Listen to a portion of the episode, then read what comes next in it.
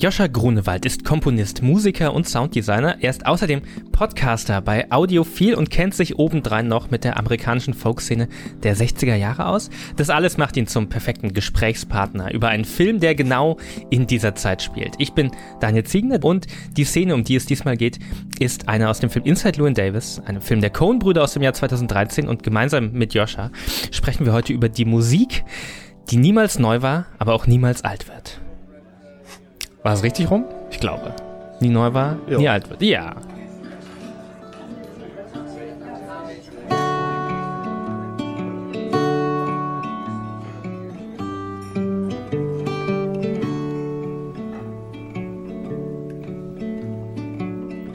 Hang me, oh, hang me. I'll be dead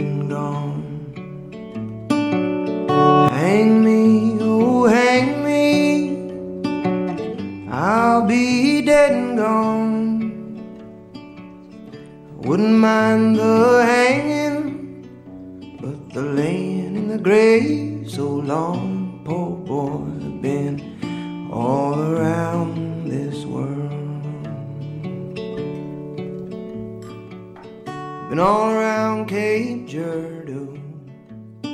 Das, was wir gerade gehört haben, das ist der Song, den Oscar Isaac in der Rolle als Llewyn Davis in, ähm, in der ersten und in der letzten Szene des Films live auf der Bühne im Gaslight spielt, einer äh, Kellerbar in New York der frühen 60er.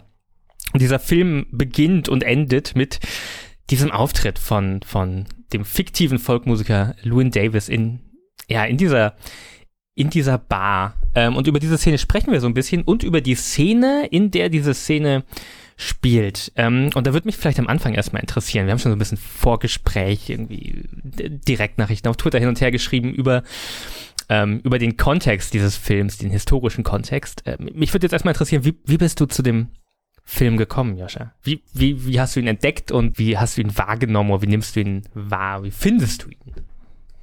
Also ich finde ihn natürlich toll. Kann man nicht anders sagen. Ich weiß gar nicht, wie bin ich darauf gekommen? Ich glaube tatsächlich einfach, weil es ein Coen-Brüder-Film ist. Ach, Und ich die äh, schon lange gucke.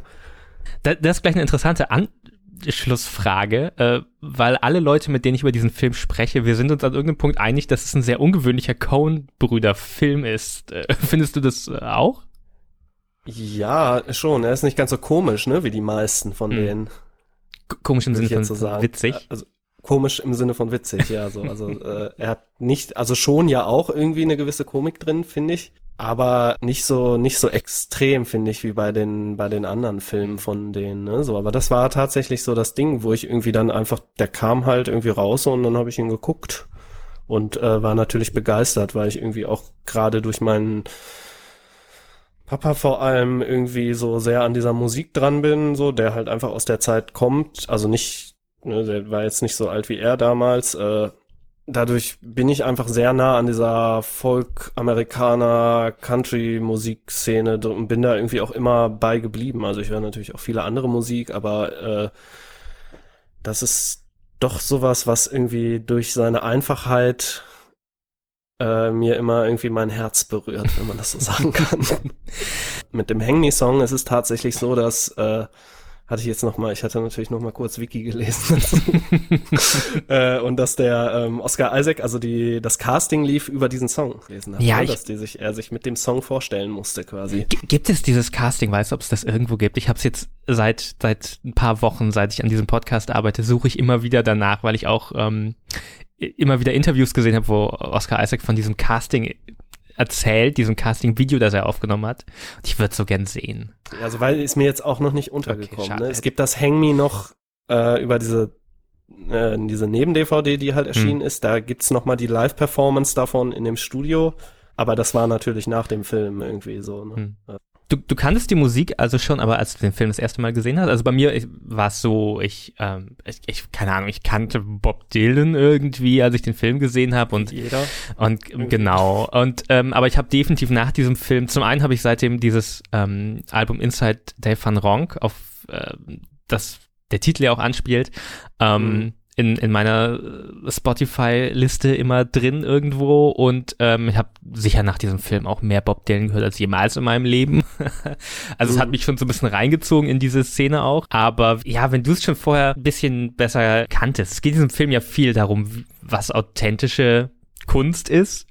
Und ich finde das einen ganz interessanten Gedanken, wie authentisch dieser Film denn dann das darstellt. Weil es gibt, ist ja schon sehr stilisiert, das ist ja, das ganze mhm. Bild ist sehr bearbeitet, es sieht halt aus wie so ein altes Foto und äh, ja. erinnert sehr an dieses Bob Dylan Plattencover, ist auch das, was in, in, in Making-ofs immer erwähnt wird. Wie authentisch ist dieser Film über diesen fiktiven äh, Musiker? Also ich bin jetzt natürlich auch nicht aus der Zeit, ne? Deswegen, äh, so hundertprozentig kann ich das jetzt nicht sagen, aber was ich definitiv sagen kann, dass, also äh, vielleicht kommen wir kurz auf den Produzenten der Musik zu sprechen, ist der T-Bone Burnett, der halt tatsächlich auch damals mit Dylan und Joan Bates und irgendwie verschiedensten ganz viel halt in der Zeit mit denen produziert hat, beziehungsweise mit Dylan tatsächlich auf dieser legendären Rolling Thunder Review Tour mitgespielt hat. Ähm, dadurch ist er natürlich einfach sehr in der Musik drin. Was die da in dem Film toll gemacht haben, beziehungsweise der ist halt so ein ähm, Analog-Nerd, würde ich das jetzt bezeichnen. Also das Studio von dem ist tatsächlich, da gibt's keine großartige Aufnahmesession mit Pro Tools oder so, sondern die nehmen auf Band auf und der ganze Aufnahmeprozess, die stellen halt im Prinzip einfach ein paar Mikros in den Raum. Und damals hat man es dann, ne, ausgegebene anders, damals hast du halt irgendwie äh, Du hast ein paar Spuren gehabt und du konntest aber immer nur in, eigentlich in Stereo zu der Zeit aufnehmen, wenn überhaupt in Stereo, teilweise sogar in Mono, ne? Dass du heute ist es ja so, ich habe ein Instrument und ich habe für die Gitarre drei Mikrofone, das heißt, ich habe drei Spuren irgendwie für die Gitarre, zehn Mikrofone fürs Schlagzeug und so. Das war damals gar nicht möglich und das haben die auf jeden Fall beziehungsweise eher in der Produktion auch so umgesetzt. Das heißt, bei der Aufnahme sind die Musiker quasi auch für den Mix ein bisschen zuständig. Das heißt, wenn ich jetzt lauter singe oder irgendwie die Gitarre von weiter hinten kommen sollen, gehen, sieht man in diesen Videos auch, die es da auf der Zusatz-DVD noch gibt, mhm. gehen die Leute auch mit den Gitarren zurück oder kommen wieder näher dran. Das heißt, du hast nicht für jeden Sänger irgendwie verschiedenste Mikrofone, sondern die singen eigentlich alle durchs, durch ein Mikrofon und die Backing Vocals kommen halt von hinten, weil die Leute auch einfach weiter hinten stehen. Mhm und dann vielleicht teilweise, um sie lauter zu machen, wieder näher näher dran gehen, was irgendwie ein ganz interessanter Prozess ist und das macht es definitiv schon sehr authentisch, was die Technik angeht und zudem ist es dann ja auch so, dass die Songs einfach alles sehr, sehr, also das sind halt die Songs aus dieser hm. Zeit, ne? Ähm, Hang Me, ich glaube, das ist mittlerweile, will ich mich jetzt nicht festlegen, aber tatsächlich auch alles äh, irgendwie lizenzfrei weil das schon so alt ist. Es gibt so was, das nennt sich The Great American Songbook, wo quasi diese ganzen klassischen Lieder einfach drinstehen, so, ne, so, was einfach Folk, Volksmusik im Prinzip ist, ne, so, in Deutschland haben wir das jetzt nicht so richtig viel, dadurch, dass wir halt irgendwie ein paar Jahre so einen komischen Typen da an der Macht hatten, der das alles, der diese ganze äh, musikalische Entwicklung auch in Deutschland einfach mal gestoppt hat mhm. und irgendwie nichts Äußeres aus den USA und so war dann ja alles in der Nazi-Zeit sehr verpönt, so durfte man nicht hören. Dadurch hat sich hier irgendwie das, glaube ich, nicht so, es gibt natürlich auch altes deutsches Lied gut, aber wenn man das jetzt mit den amerikanischen Sachen vergleicht, ist da gerade in der Zeit halt wenig Entwicklung gewesen, wo aber natürlich in der populären Musik, wo die eigentlich entstanden ist. Da, da sprichst du was an, was, was auch im Film, finde ich, schon ganz schön vorkommt, nämlich diese, diese Entwicklung und ähm, die, die Folkmusik, die äh, Lewin Davis da spielt, die ist ja so ein bisschen so ein, ich sage jetzt mal meine Wahrnehmung und du sagst mir gleich, was, was daran alles falsch ja. ist. also es ist, ist so ein bisschen in der, in, in der Mitte habe ich das Gefühl, weil es gibt so zwei andere Arten von Musik, die noch vorkommen. Einmal ist es diese Aufnahme von diesem äh, Please Mr. Kennedy Song, das so ein, so ein bisschen so ein, ja, so ein Radio-Hit-Pop-Song irgendwie ist, genau. was halt ja. sehr in eine kommerzielle Richtung geht, ähm, was Luin sehr verächtlich kommentiert. Und dann gibt's an einer anderen Stelle eine Szene, wo, wo eine ältere Frau mit, ähm, wie heißt dieses vielseitige Instrument, Autoharp? Ja. Ähm, ja, mit, mit, man kennt das Bild, so, so, so ein Kasten mit ganz vielen Seiten im Endeffekt, die damit einen Song performt, was mir fast schon vorkommt, wie was er davor, vor dem Songwriting, das, das Lewin Davis da macht, ähm, liegt, ähm, was er auch total verächtlich äh, findet, ähm, wo er dann, dann äh, im Publikum so ein bisschen ausrastet. Äh, ist, ist das ungefähr richtig, dass es dieses da, davor und dann danach ja, kann man schon sagen. Also was da ja auch nochmal, es gibt tatsächlich noch eine Musik, die drin vorkommt, aber die nicht, er fährt doch einmal irgendwie ah. mit dem Auto mit so einem Typen und der sagt dann, äh, der macht sich dann wieder so ein bisschen lustig über ihn, weil er halt kein Jazzmusiker ist. Ja, ja, wir, wir, wir ja. Jazzmusiker spielen äh, die ganze Tonleiter und nicht nur drei Akkorde. Genau, so. genau, und nicht nur drei Akkorde so, ne? Ähm, klar, technisch gesehen ist das auch so. Musikalisch waren diese Folkmusiker jetzt irgendwie nicht besonders äh, ausgereift, ne? Also keine studierten Leute oder so weiter, so, ne? Ähm, was da halt so entstanden ist, beziehungsweise generell bei der Folkmusik dann auch noch davor, was dann irgendwie so auch mit dem Country und so weiter entstanden ist, das ist ja im Prinzip alles, man nennt das ja auch Roots-Musik. Hm. Ne? Also es ist so diese amerikanische Wurzelmusik, das heißt, die ganzen Iren sind ja irgendwie damals dann rübergekommen so und es ist halt einfach, also das Schöne an dieser Musik ist im Prinzip, dass eigentlich jeder mitmachen kann.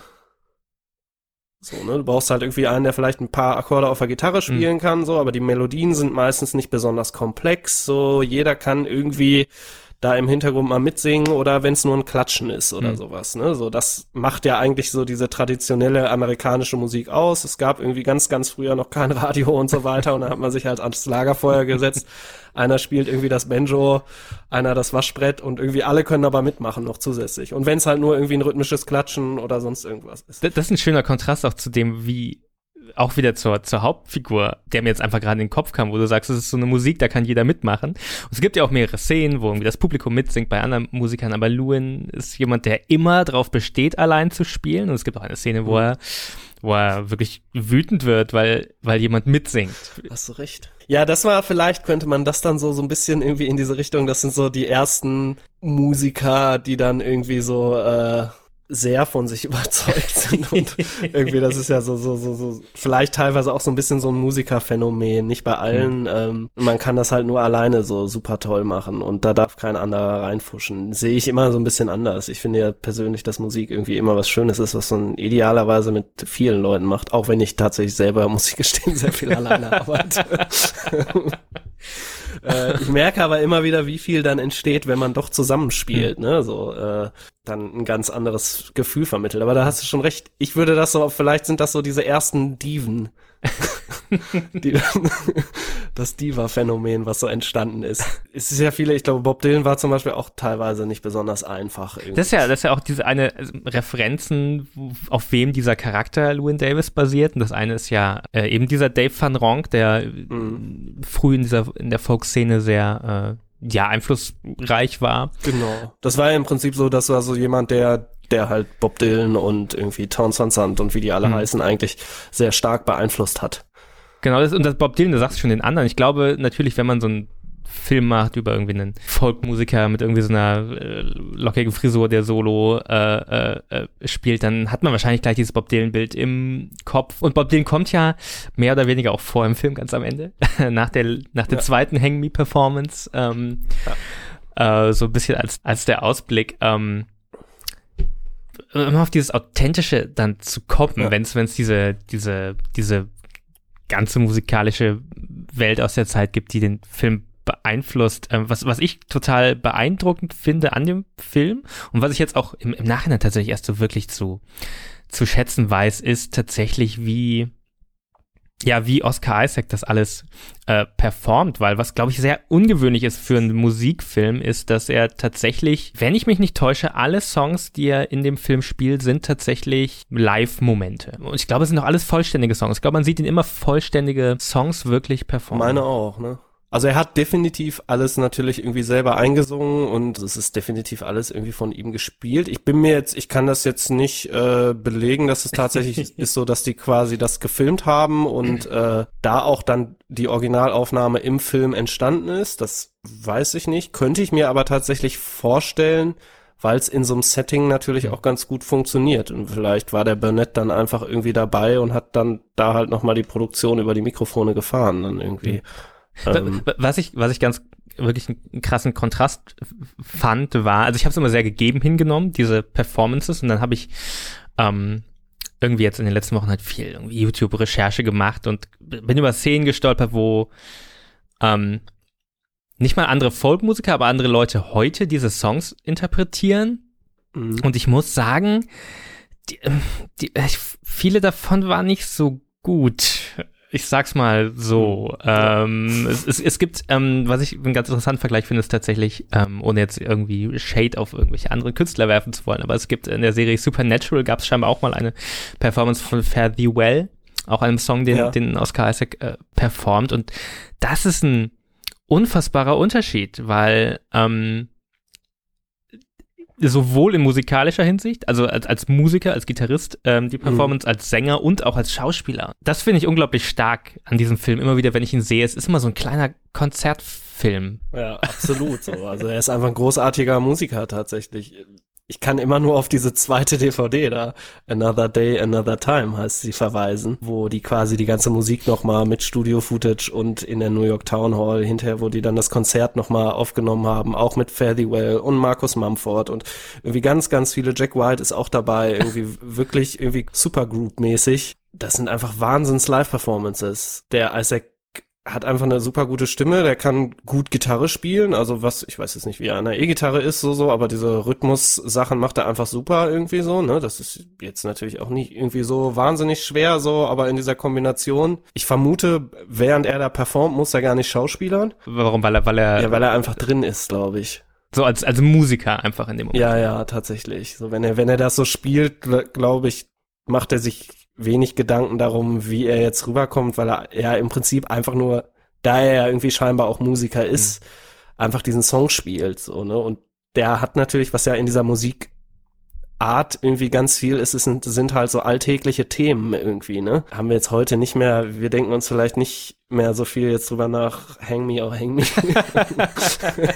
Aber äh, so in der Zeit ist es natürlich irgendwie viel, viel über Liebe und irgendwie, ja, tatsächlich da natürlich irgendwie bei Hang Me auch, dass es den Leuten einfach teilweise ziemlich gerade in dieser sozial schlechteren Schicht, mhm. sage ich mal, oder, oder schl sozial schlechtere Schicht hört sich irgendwie doof an. ja, du weißt, was ich meine. Ja. Also wo es den Leuten halt einfach, die nicht viel Geld verdient haben, so. Deswegen ist es in dieser Folkmusik eigentlich immer so eine Mu Musik für die einfachen Leute, Folk halt, ne, mhm. gewesen. Weniger jetzt das abgefahrene Jazz-Ding. Und ähm, das merkt man, finde ich, in seiner Performance einfach total gut, wie er das so rüberbringt, ohne das Gefühl zu haben, dass er das jetzt Schauspieler hat, weil mhm. er halt einfach diesen Song spielt und dann irgendwie auch fühlt. So, ne? Also ich meine, ich habe das Hang Me auch schon tausendmal seitdem gespielt. und das ist einfach ein schönes Stück so. Und wenn man da drin ist, dann äh, kriegt man auch dieses Gefühl, wie es denen da damals gegangen ist. Hm. Ähnlich bei Fare Thee Well, auch großartiger Song. Im Endeffekt hatte ich den Gedanken, den du gerade gesagt hast, nur ich habe ihn nicht ausformuliert äh, geschafft, dass er, dass er gar nicht Schauspieler muss. Das finde ich eine sehr schöne äh, Art zu formulieren, weil ich, ja, eigentlich hast du schon richtig gesagt. Ich habe glaub, mir, glaube ich, so gedacht, er, er Schauspieler durch sein, sein Musikmachen, aber andersrum ist es viel schöner formuliert, dass er, dass er gar nicht schauspielern muss. Was man vielleicht nochmal erwähnen kann, der T-Bone Burnett ist halt generell kein äh, Unbekannter. Der hat ja zum Beispiel für den Oh Brother, Where Are Thou?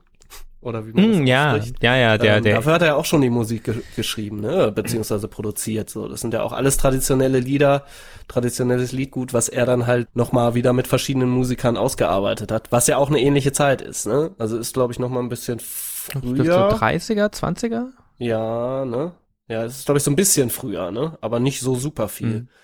Also da hat er sich schon mit den Coen-Brüdern, deswegen sind die, glaube ich, nochmal auf ihn zugegangen. Und er ist halt einfach ein äh, Produzent, er kommt aus der Zeit, er ist so in dieser Dylan-Zeit zumindest drin gewesen, wo er dann auch Musik gemacht hat und hat halt quasi auch irgendwie einfach ganz viele von den produziert oder mit denen von Pete Townsend, mit Elvis Costello hat er sogar auch was gemacht. Hinterher hat er sogar noch was mit Bono gemacht und irgendwie ist einfach ein wahnsinnig guter Musiker. Das ist ja interessant, dass er jetzt auch dann mit Musikern wie U2 irgendwie gearbeitet hat, dass er mit der Zeit schon auch gegangen ist, aber andererseits, wenn du sagst, er nimmt immer noch auf auf eine sehr altmodische Art. Er kann es sich leisten.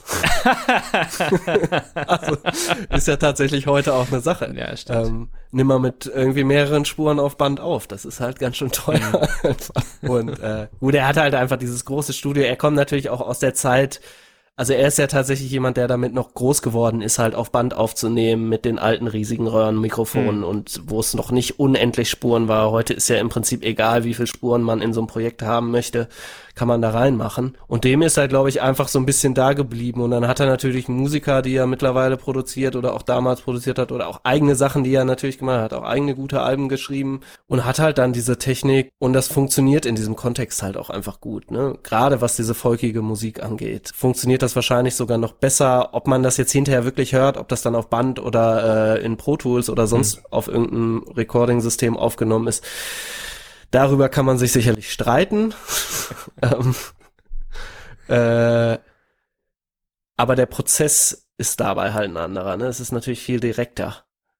So, du musst halt einen Take machen und das ist fertig. Du schneidest da nicht so super viel. Also wenn du jetzt irgendwie mit mit zehn Leuten gleichzeitig auf vier Mikrofonen aufnimmst, so geht halt einfach hm. nicht. Ne? Dann ging's, dann haben die ganzen Leute geguckt, wir müssen alle. Ich meine, heute ist das in der Popmusik natürlich immer noch so, dass das alles total sauber produziert ist, so, aber es gibt dann natürlich wieder jetzt eigentlich auch so eine Bewegung, die wieder zu dem zurück dahin geht, okay, ist egal, wir machen jetzt, wir nehmen jetzt einfach mal ein bisschen draußen und wenn da draußen gerade irgendwie die Vögel zwitschern oder so, ist das ja auch ganz nett.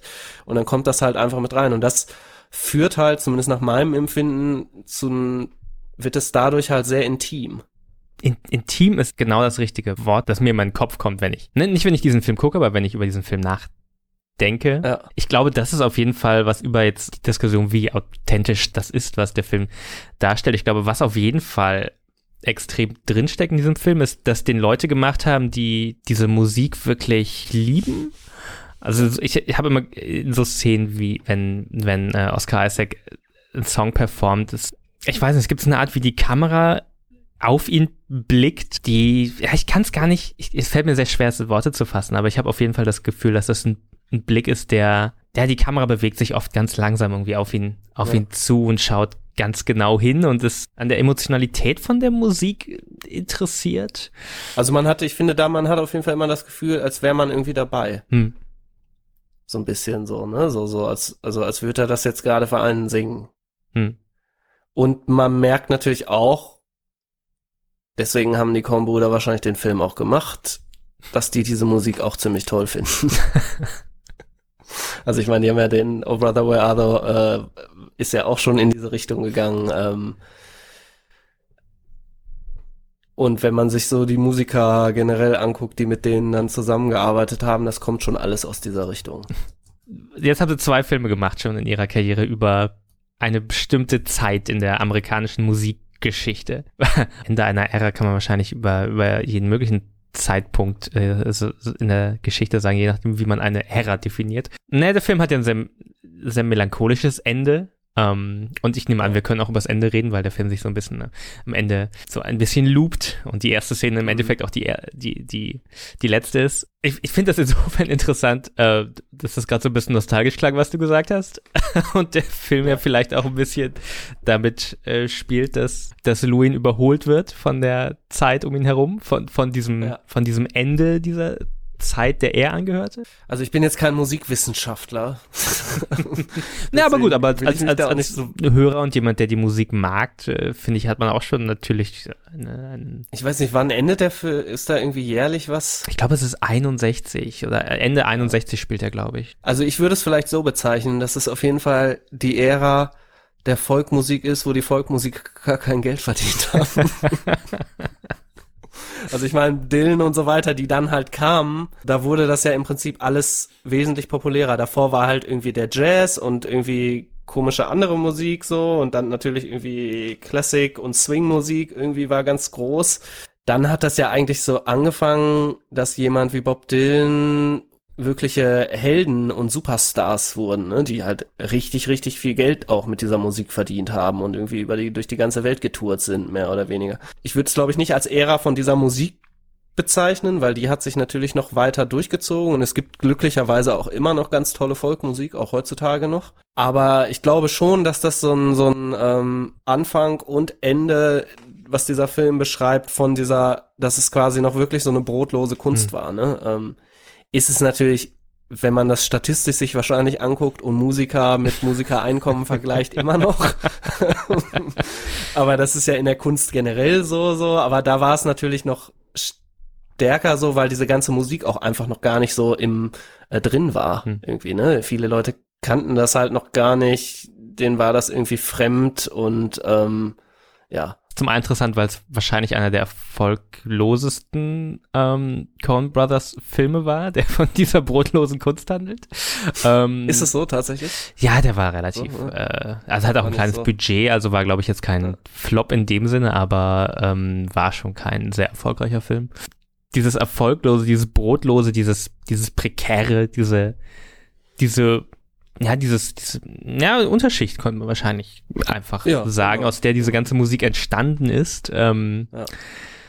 dass das danach verschwunden ist und damit, ja, ich weiß nicht, vielleicht auch halt die, diese Wurzeln hinter sich gelassen hat, wenn man als Folkmusiker auch Rockstar werden konnte. Ja, das war halt einfach Musik irgendwie, die konnten sich vielleicht gerade mal eine Akustikgitarre, ne, ist zum Beispiel auch ganz interessant, fällt mir jetzt gerade noch so ein, hau ich jetzt einfach mal raus. äh, diese alten Gitarren, die er spielt zum Beispiel, also sind ja alles, man nennt die irgendwie Parlor-Gitarren oder Wandergitarre im, im Volksmund in Deutschland dann irgendwie, die halt so eine ähm, Form haben, die halt relativ klein ist, damit die jetzt äh, wenn man so eine klassische Western-Gitarre mit Stahlseiten, nennt sich dann Dreadnought-Modell oder so weiter, die haben rela einen relativ großen Korpus mhm. und sind eigentlich eher ungünstig zu transportieren. Also man kann die natürlich mit einer Gitarre sich auf den Rücken klemmen und dementsprechend haben die halt irgendwie einfach kleinere Gitarren entwickelt, die aber auch irgendwie so ein bisschen trashiger klingen, in Anführungsstrichen trashiger. Das hat diesen Sound aber total geprägt. Also den Sound, wie halt ja die Musik dann irgendwie klingt, beruht sich dann halt auch auf diese doch früher eher billigen Instrumente, die halt irgendwie aus der Not heraus und irgendwie ne, unterwegs, viel unterwegs sein, mhm. also auch aus Praktikabilität hinaus äh, heraus ähm, gebaut wurden und gekauft wurden und das den Sound so geprägt hat, dass es halt diese, ja, dass man sich heute braucht man halt quasi so eine Gitarre, um diese Musik so zu machen, weil das so im Kopf drin ist, dass man das miteinander verbindet, dass das irgendwie mit einer normalen Gitarre halt nicht so richtig so klingt. Ähm, also zumindest für mich als Musiker. Vielleicht ist das auch nur eine Ausrede, mir so eine Gitarre zu kaufen. Sind diese Gitarren heute teuer?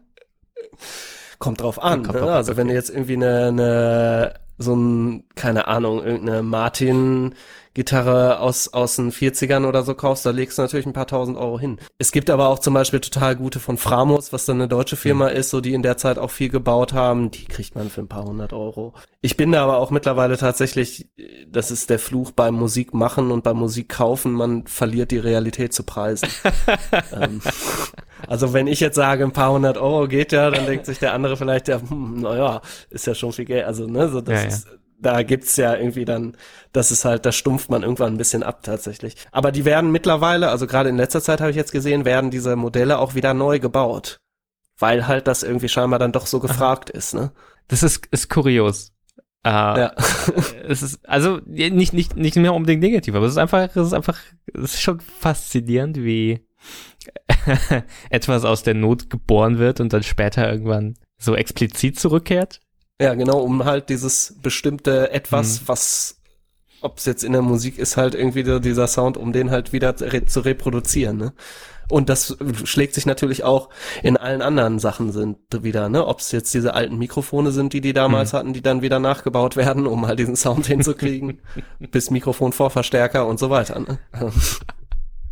Es ist äh, total interessant eigentlich. Ähm, und ich bin, bin davon natürlich auch voll betroffen. Ich stehe da total drauf. Auf Röhren und so finde ich total mhm. toll. Also Röhrenmikrofone und so oder diese alten Bändchenmikrofone irgendwie, die haben einfach irgendwie Magie. Ja. ja. Aber wir werden hier gerade sehr technisch. Wenn jetzt natürlich alle diese Gitarren verwenden, kann man sich auch wieder darüber streiten, wie eigen das dann ist. Aber ähm. da, muss, da muss irgendwann irgendwer Electric gehen wieder.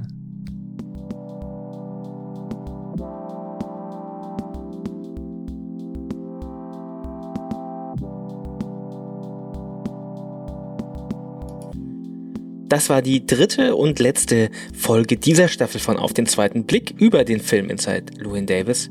Danke an alle meine Gäste und danke euch fürs Zuhören. Und wenn ihr die anderen beiden Folgen noch nicht gehört habt, dann schaut mal in eurer Podcast-App. Da findet ihr noch zwei weitere Gespräche über diesen Film.